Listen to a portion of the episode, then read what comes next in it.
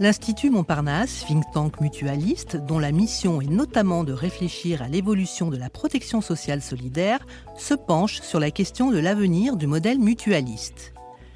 Dans ce nouvel épisode du podcast de l'Institut Montparnasse, Bâtissons des futurs solidaires, nous retracerons l'histoire de la mutualité française que nous comparerons avec celle de nos voisins belges. Pour cela, nous écouterons les propos de deux experts. Charlotte Sinélange, docteur en histoire, chercheur associé au Centre d'histoire sociale des mondes contemporains, Paris 1, spécialiste de l'histoire de la mutualité. Elle est l'auteur de La Mutualité grande semeuse de progrès social, paru aux éditions de La Martinière en juin 2018, et de À l'initiative sociale, les grands combats de la MGEN, paru aux presses du Châtelet en 2015. Nous accueillons également Édouard Delruel, qui est professeur de philosophie politique à l'Université de Liège et co-directeur du Centre de recherche matérialité de la politique, spécialisé dans la philosophie politique contemporaine. Il est également président de l'Union nationale des mutualités socialistes, Solidaris, et ses travaux portent essentiellement sur les rapports entre démocratie politique et justice sociale. Dernier ouvrage paru, Philosophie de l'État social, Civilité et dissensus au XXIe siècle, Paris, qui met 2020. Alors, on démarre par la première question, qui est une question assez logique. On dit fréquemment, Charlotte Sinet, que l'histoire éclaire le présent. C'est une, phrase un petit peu toute faite peut-être. Alors est-ce que pour la mutualité française, Charlotte Sinet, vous qui en êtes une grande spécialiste, on peut dire que ce qui se passe aujourd'hui est à l'aune de ce qui s'est passé auparavant? Oui, évidemment. En tout cas, on peut dire que euh, l'histoire reflète euh, l'actualité. En tout cas, l'histoire de la mutualité est faite de nombreux bouleversements, de défis, de problématiques que la mutualité a dû relever et qui façonnent encore son image aujourd'hui. Euh, c'est pourquoi on peut dire que cette histoire peut apporter aujourd'hui au présent.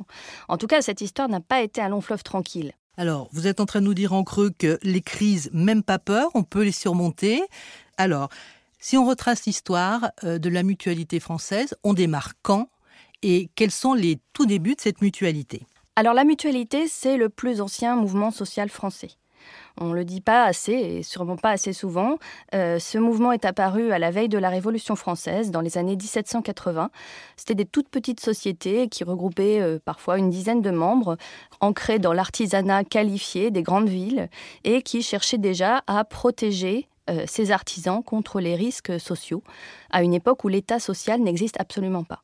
Ces sociétés, elles se développent dans un contexte intellectuel euh, profondément transformé par la philosophie des Lumières, qui apporte avec elle de nombreuses valeurs nouvelles, totalement nouvelles et, j'allais dire, révolutionnaires.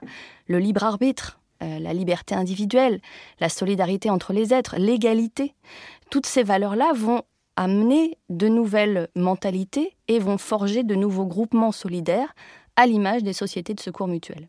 Alors, est-ce qu'il y a un exemple plus particulier, je dirais, qui caractérise bien ou qui symbolise bien ce mouvement? Alors il y en a beaucoup, mais euh, on peut citer par exemple euh, les typographes parisiens qui étaient très organisés au sein de ce mouvement mutualiste. On peut citer aussi euh, un mouvement social très renommé, très réputé au XIXe siècle, ce sont les canuts lyonnais, ces fameux artisans de la soie qui étaient très organisés dans des sociétés de secours mutuels et qui ont d'ailleurs, ces sociétés, participé de près à la fameuse révolution des canuts au début du XIXe siècle très connu à Lyon, effectivement. Alors, si on doit retracer, parce que l'histoire est longue, l'histoire est complexe, elle est pleine de remous, pleine de difficultés surmontées, soyons positifs, soulignons-le. Donc, quelles seraient les grandes étapes si on devait essayer de les, les brosser en quatre ou cinq points? C'est compliqué ce que vous me demandez, mais je vais quand même essayer. Alors la mutualité, effectivement, a eu une histoire très riche, très complexe euh, et euh, très, très bouleversée. Euh, je l'ai dit, la mutualité apparaît dans les années 1780 et en fait, à peine apparu, à peine né, ce mouvement solidaire est déjà mis en danger par la Révolution française et notamment par la fameuse loi Le Chapelier en 1791 qui interdit toute forme d'association de, dans le monde du travail. Donc d'emblée, la mutualité qui a une dizaine d'années d'existence se voit interdite. Qu'est-ce qui dérange? Ben, Vous savez, le pouvoir a toujours redouté l'association, parce que l'association n'est pas contrôlée. Elle est libre, elle est spontanée et elle peut développer des formes de contre-pouvoir. C'était ça le danger. Le danger dans la Révolution française, c'est qu'il y ait une contre-révolution. Il y a eu déjà beaucoup de menaces de contre-révolution. Euh, donc on veut éviter effectivement que ce mouvement ouvrier s'organise au sein de ces associations et qu'il puisse organiser des mouvements de sédition contre le pouvoir révolutionnaire. Et puis, il y a aussi euh, d'autres facteurs euh, un petit peu plus euh, idéologiques. L'idée qu'on veut absolument éviter que se reconstituent des formes de pouvoir intermédiaire. ce qui constituait la force de l'ancien régime et ce que la Révolution française a voulu balayer justement. Donc on veut lutter contre ce pouvoir intermédiaire et on veut aussi que le citoyen ait désormais une relation directe avec la nation, avec l'État. Et puis, troisième élément qui a joué effectivement dans cette euh, interdiction du mouvement associatif, euh, c'est la volonté des révolutionnaires de mettre en place un système de protection sociale. Ça aussi, c'est quelque chose qu'on ignore souvent, mais euh, sous la Révolution française, on a mis en place un système de secours public. Alors ce programme, qui était un très beau programme, est resté à l'état de projet. Hein. Il n'a jamais été concrétisé, mais il manifestait déjà cette volonté de la part de la nation de prendre en charge les secours, comme euh, ce qui est écrit dans la Constitution d'ailleurs, comme une dette sacrée de la nation. Alors avançons Charlotte, après la Révolution ou, pendant, je ne sais pas, euh, qu'est-ce qui se passe on pourrait dire euh, bah, la Révolution française, c'est la fin de l'histoire de la mutualité puisqu'elle est déjà interdite. Eh bien, en fait, non. Les choses euh, en mutualité se passent rarement comme on aurait pu le croire. Et malgré euh, l'interdit de cette loi, qui est renouvelée pendant tout le 19e siècle, hein, malgré cet interdit, les sociétés de secours mutuels vont continuer à se développer. Et c'est un contexte un petit peu paradoxal qui, qui se met en place jusqu'au milieu du 19e siècle. Les mutuelles sont théoriquement interdites, mais en fait, on remarque qu'elles sont tolérées par le pouvoir et elles continuent à se développer. Pourquoi? Ben Parce que euh, l'État social n'existe toujours pas, les problématiques sociales se développent avec l'émergence d'un mouvement ouvrier de plus en plus nombreux. Et donc on a besoin de ces sociétés qui sont un palliatif efficace euh, aux insuffisances de l'État. Donc, jusqu'au milieu du 19e siècle, on voit un mouvement mutualiste progresser dans la clandestinité. C'est un peu compliqué, un peu bizarre, mais c'est comme ça. Et on avait, euh, pour vous donner un chiffre, une cinquantaine de sociétés euh, dans les années 1780-1790. On en a 2500 euh, à la veille de la révolution de 1848. Donc, on se contente, ou en tout cas, on compose avec l'existant, qui finalement arrange un petit peu tout le monde au milieu du 19e siècle, donc la mutualité interdite mais tolérée jusqu'au Second Empire où Napoléon III là va euh, légaliser le mouvement mutualiste, lui donner un statut légal qui s'appelle la mutualité approuvée. Alors ce statut évidemment euh, il n'est pas anodin, il n'est pas neutre. Les mutuelles sont enfin autorisées euh, légalement autorisées, mais en contrepartie, on exige d'elles un lourd contrôle. Elles doivent accepter un très lourd contrôle de la part de l'État pour vous donner quelques exemples, les présidents des sociétés ne sont plus élus. Ils sont nommés par le préfet ou par le pouvoir. C'est quand même un coup de canif énorme dans un, contrat qui repose sur la démocratie. Euh, deuxième chose, les mutuelles sont limitées dans leurs activités. Elles ne peuvent plus prendre en charge que euh, la maladie ou la retraite. Et puis, troisième élément important, les mutuelles sont limitées à un échelon local. Elles ne peuvent plus euh, s'organiser au niveau régional, ni même évidemment national. Donc elles restent un mouvement éparpillé, très très localisé. C'est ce que voulait le pouvoir. Il voulait accorder un mieux-être au mouvement ouvrier, mais en échange d'un strict contrôle du pouvoir. Alors ensuite, qu'est-ce qui se passe? Eh bien, troisième étape, donc cette mutualité contrôlée par, euh, le pouvoir, notabilisée, puisque finalement euh, Napoléon III va parvenir à mettre les notables aux commandes des sociétés de secours mutuels, eh bien, malgré tout, elle se développe. Elle se développe et elle devient de plus en plus efficace. Elle prend en charge des problématiques sociales de plus en plus importantes. Elle devient réellement euh, efficace dans ce qu'on appelle la médicalisation de la société, qui commence au XIXe siècle. Et puis arrive la Troisième République. Et là, le contexte change encore pour la mutualité, qui s'est vue reconnaître par l'Empire et qui va mettre un petit peu de temps à obtenir une reconnaissance du pouvoir républicain, parce que les républicains euh, euh, voient d'un mauvais œil hein, cette, reconnaissance impériale. Et donc il va falloir attendre une trentaine d'années pour que la mutualité soit véritablement reconnue par la Troisième République, avec une loi qu'on appelle la Charte de la mutualité en 1898. Et cette fois-ci, ça y est, les mutuelles sont véritablement reconnues et elles deviennent un mouvement social de grande ampleur qui participe de près à la vie républicaine et qui euh, a une importance euh, cruciale dans la prise en charge de la question sociale. Alors qu'est-ce qui se passe à ce moment-là? J'imagine que les guerres peut-être la première déjà, ont un effet sur euh, l'évolution de la mutualité? Alors la Première Guerre mondiale surtout a un effet radical. C'est un tournant majeur, à la fois dans notre histoire euh, euh, sociétale, mais aussi au niveau social. C'est vraiment un bouleversement majeur de notre histoire. pourquoi? Bah, Parce que jusqu'à présent, le pouvoir républicain et même l'ensemble de la société française repose sur une conception particulière de la prise en charge des questions sociales. On ne veut pas d'un système à l'allemande un système de protection sociale obligatoire, les assurances sociales allemandes, et la France préférait opter pour un système d'assistance pour les plus pauvres et un système de liberté individuelle chaque individu est libre de choisir la manière de se protéger contre les risques sociaux. Et dans ce sens, évidemment, la mutualité était toute désignée pour protéger euh, une grande partie de la population contre les problématiques sociales. Et puis, la Première Guerre mondiale arrive, et avec elle, un cortège qu'on n'aurait pas pu imaginer avant, de, de morts, d'invalides, de veuves, d'orphelins. On s'aperçoit à ce moment-là qu'une force privée telle que la mutualité ne suffit pas à prendre en charge ces problématiques sociales, qui ont littéralement explosé. Et puis, deuxième élément, la nation a désormais une dette envers ses victimes. Donc, à partir de la Première Guerre mondiale, à la fin de la Première Guerre mondiale, on va progressivement s'acheminer vers un système obligatoire. Vous voyez, c'est là qu'on voit l'importance de l'histoire des mentalités euh, dans cette évolution. Avant 1914, les Français n'étaient pas prêts un système de protection sociale obligatoire. Ça peut paraître hallucinant aujourd'hui euh, pour des Français du 21e siècle. On ne voulait pas d'une retraite obligatoire, on ne voulait pas d'une sécurité sociale. Et puis les choses changent en 1918, on se rend compte que l'État social est indispensable et ça va conduire aux lois de 1928 et 1930 sur les assurances sociales euh, qui sont un peu l'ancêtre de la sécurité sociale. Alors tout ceci est absolument passionnant, je bois vos paroles, mais l'histoire ne s'arrête pas là, on le sait tous, il y a une deuxième guerre qui arrive. Vous nous en dites quelques mots? Un mot d'abord sur les assurances sociales. La mutualité va obtenir, elle va chercher pendant des années et, va obtenir une place majeure dans la gestion du système obligatoire. Elle veut devenir finalement euh, le chef d'orchestre des assurances sociales, ce qu'elle va faire à partir de 1930, et ce qui peut apparaître comme une grande victoire. La mutualité est reconnue par l'État comme euh, la principale euh, actrice de cette politique sociale. Sauf que il va y avoir des effets inattendus de cette, cette nouvelle activité mutualiste. Euh, d'abord, une bureaucratisation. La mutualité s'investit tellement dans l'administration du système de protection sociale qu'elle en oublie ses missions originelles. Elle en oublie sa force qui prévaut dans toute l'économie sociale, une force pionnière de défricheur. Euh, et donc elle va euh, oublier un petit peu sa force d'impulsion, d'innovation.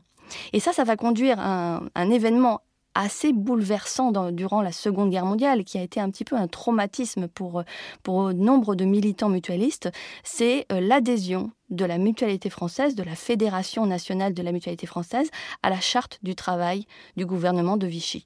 Pourquoi? Bah, Parce qu'on a un mouvement qui est conservateur, avec des, euh, dirigeants âgés, euh, peut-être moins au fait de l'évolution des esprits, et qui donc va cautionner la politique sociale de Vichy ce qui va évidemment euh, lui euh, être reproché, qui va lui être euh, pas tellement reproché, mais qu'elle va beaucoup se reprocher elle-même mhm. quelques années plus tard la crise de la Seconde Guerre mondiale, euh, c'est plutôt après que la mutualité la ressent.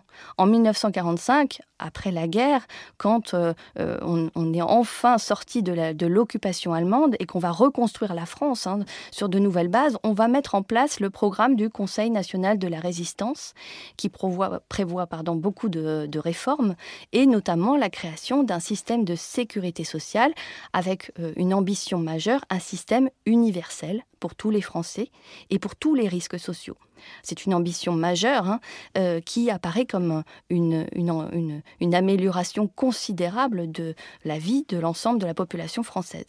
Sauf que pour la mutualité, c'est un véritable traumatisme, encore une fois. Pourquoi? Ben Parce que cette fois-ci, euh, conformément au, programme du, du, Conseil national de la résistance, on va confier la gestion de la sécurité sociale non plus aux sociétés de secours mutuels, qui deviennent les sociétés mutualistes, mais aux organisations syndicales, qui sont les grandes rivales de la mutualité. Et donc, en 1945, la mutualité se voit évincée, en tout cas écartée de la gestion du régime obligatoire. Ce qui est pour elle un traumatisme considérable, elle a vraiment l'impression que sa fin est proche, qu'elle ne va plus du tout avoir de mission. Et certains l'affirment même, hein, la mutualité a fait son temps. La page est tournée, le relais est pris par les syndicats. Alors, est-ce que c'est vrai ça, dans les faits? Et non, c'est pas vrai, sinon on n'en serait pas là. Évidemment, deuxième, euh, euh, deuxième fracture de l'histoire de la mutualité, mais aussi deuxième renaissance. On l'a vu avec la loi Le Chapelier. Eh bien, la mutualité, contre toute attente, va renaître de ses cendres. Pourquoi? Bah Parce que malheureusement, euh, ou heureusement pour la mutualité, la sécurité sociale ne va pas tendre à une universalité complète. Euh, on ne va pas prendre en charge toutes les populations, certaines vont revendiquer des régimes particuliers, et euh, on ne va pas prendre en charge tous les risques à 100%. Il va rester ce fameux ticket modérateur cette part complémentaire des dépenses que la sécurité sociale ne prendra jamais en charge, contrairement à ce que ses fondateurs avaient espéré. Et donc, il va rester une place essentielle pour la mutualité en tant que complémentaire santé. Et puis, euh, la loi va donner à la mutualité de nouvelles missions euh, dans la prévention, dans l'action sociale, qui va lui donner un rôle majeur en tant que mouvement social hein, euh, dans de nombreux champs d'activité. Alors, on va peut-être donner la parole à notre, à notre homologue, si je puis dire, Édouard Delruel, belge. Est-ce qu'il y a des points de similitude dans l'histoire et l'évolution de la mutualité en Belgique versus ce qui s'est passé en France? Oui, alors il y a évidemment beaucoup de, similitudes, et puis il y a quand même deux, trois euh, différences tout à fait majeures.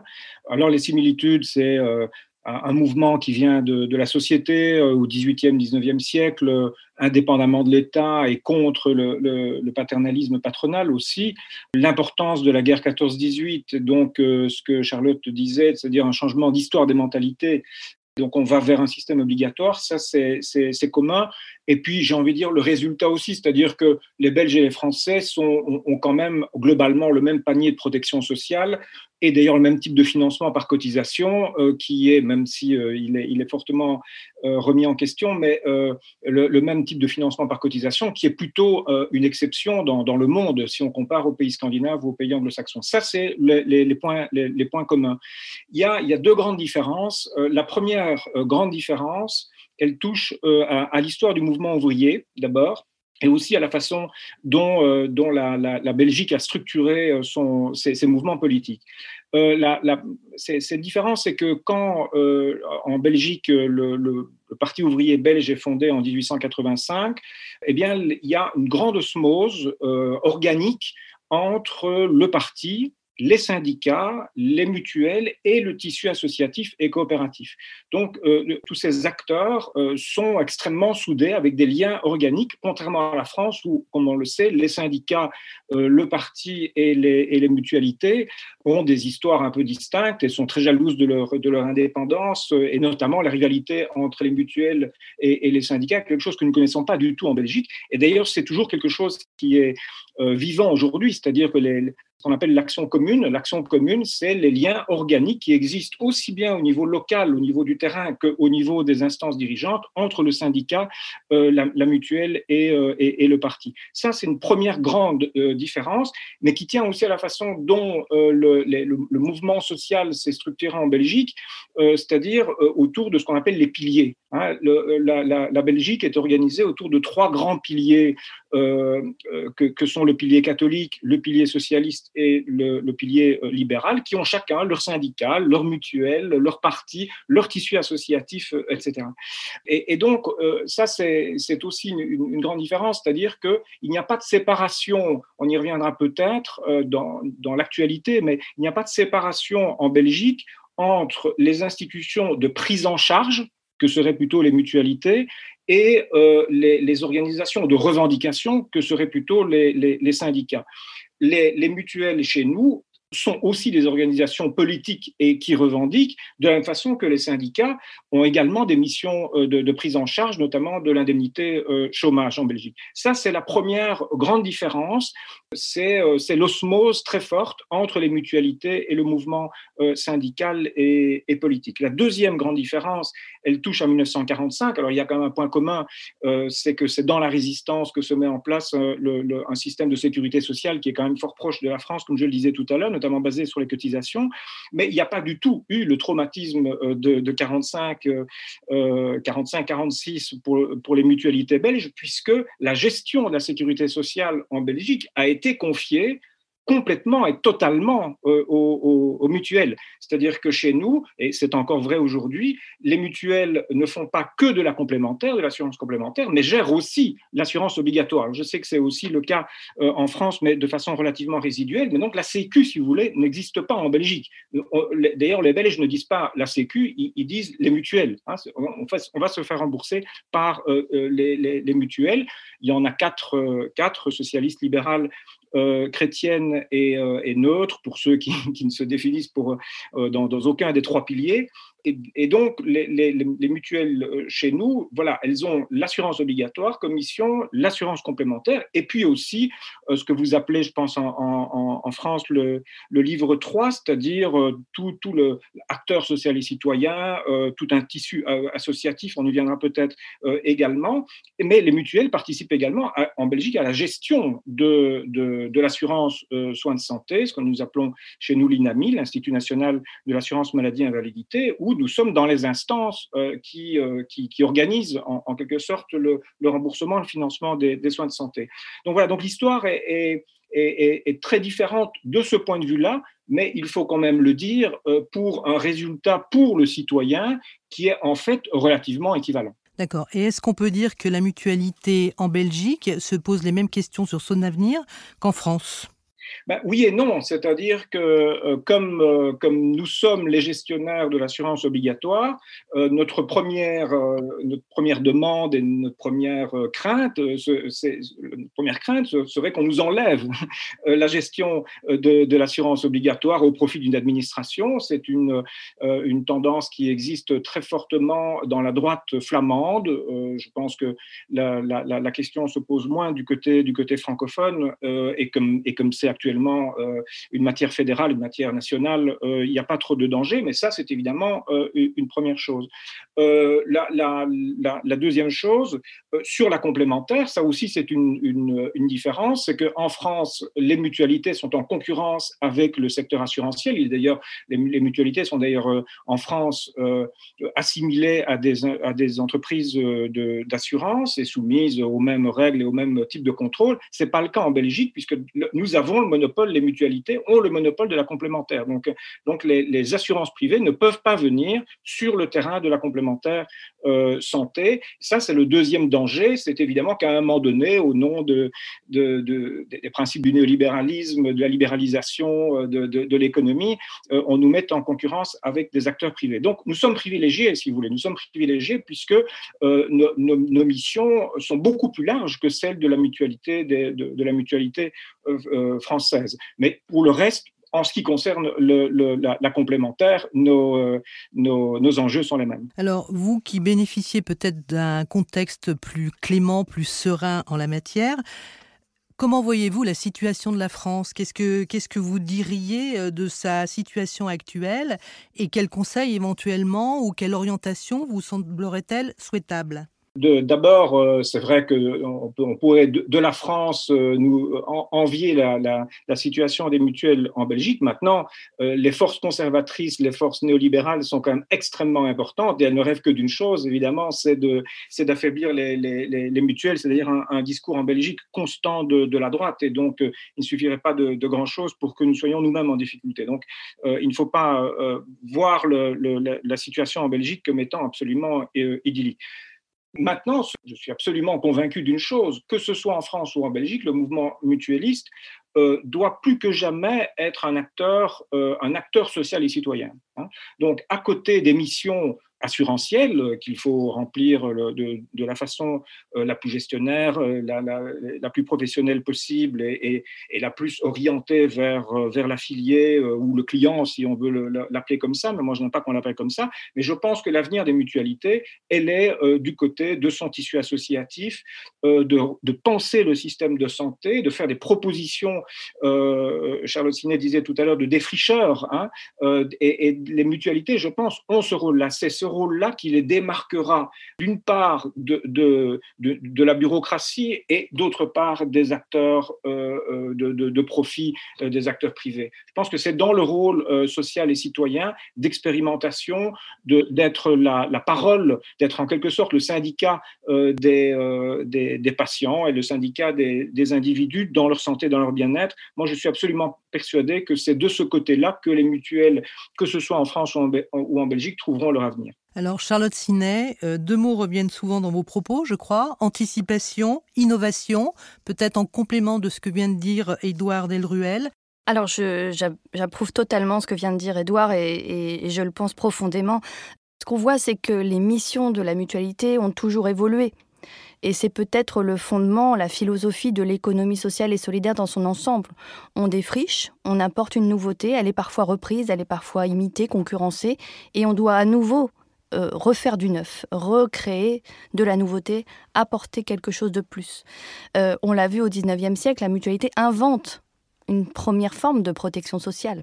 Au XXe siècle, elle s'adapte à l'action progressive de l'État à la fin du XXe siècle, elle doit concilier avec l'apparition d'une concurrence lucrative. Édouard en a parlé, c'est peut-être le dernier grand défi de la mutualité, le défi le plus moderne. On est aujourd'hui sur pied d'égalité avec des organismes assurantiels qui n'ont pas du tout les mêmes valeurs, la même éthique de non-sélection, d'égalité, de solidarité. Et donc euh, la réforme du code de la mutualité en 2001 a été un vrai bouleversement puisqu'il a fallu adapter dans le droit euh, français, dans le code de la mutualité, cette réglementation européenne de la libre concurrence. Mais je crois, comme Édouard, que l'avenir profondément de la mutualité, il reste très très optimiste parce que elle a des champs d'activité énormes à défricher, notamment dans ce qu'on appelle aujourd'hui le livre 3, toute l'activité médico-sociale, les établissements, l'action de prévention, l'action sociale, dans ces champs-là, l'innovation, l'anticipation demeure une force considérable et elle est d'ailleurs très active sur ce terrain puisque aujourd'hui, les mutuelles gèrent 2800 établissements et services de soins euh, dans des domaines parfois euh, très innovants et avec des prises en charge qui souvent se distinguent par, euh, bah, par la définition de la mutualité, une certaine vision de l'humanité un accompagnement spécifique. Et je crois que c'est vraiment dans ce domaine-là que la mutualité a tout son avenir. Édouard Delruel, vous voulez conclure en, quelques phrases?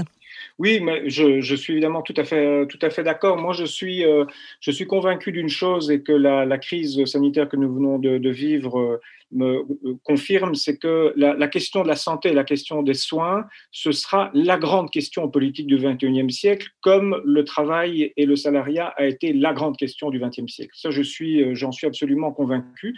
Et on voit bien que soit on va dans une, dans une logique marchande, un traitement marchand euh, de, la, question de la santé et de bien-être, c'est-à-dire une médecine productiviste et, et des patients qui sont des consommateurs de soins, ou bien on est dans une, dans une logique de prévention, une logique de solidarité.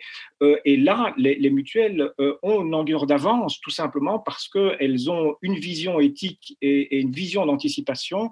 Et, donc, c'est tout à fait cette, cette culture de l'anticipation et de la solidarité qu'elles doivent continuer euh, à, à, développer. Et je suis persuadé que de ce point de vue-là, je suis relativement optimiste aussi. je, je pense que dans ce choix sociétal, il y a de bonnes chances pour qu'on prenne le bon, euh, le, bon chemin et qu'on prenne le bon tournant. Alors, Charlotte veut, veut dire le mot de la fin. Alors, Charlotte, on vous écoute. Moi, j'espère, comme Édouard, qu'en fait, cette crise sanitaire aura du bon. Malheureusement, dans toute crise, il y a toujours du bon. Et euh, est-ce qu'on ne prendra pas conscience que ces valeurs solidaires, d'humanité, de non-lucrativité, qui étaient peut-être passées pour un peu périmées depuis une vingtaine ou une trentaine d'années, eh bien, est-ce qu'elle ne va pas faire prendre conscience justement que ce sont les valeurs d'avenir et que notre société ne vivra bien que qu'autour de ces valeurs-là. Je crois que c'est peut-être ça qu'on pourra retirer de cette crise, c'est que l'économie sociale et solidaire et la mutualité auront toute leur place et une grande place à jouer dans ce monde qui va peut-être se recréer sur de nouvelles valeurs. Le message est dit, il va être écouté, j'en suis convaincue. Vous venez d'écouter donc le deuxième podcast de l'Institut Montparnasse, podcast sur la thématique de l'histoire de la mutualité.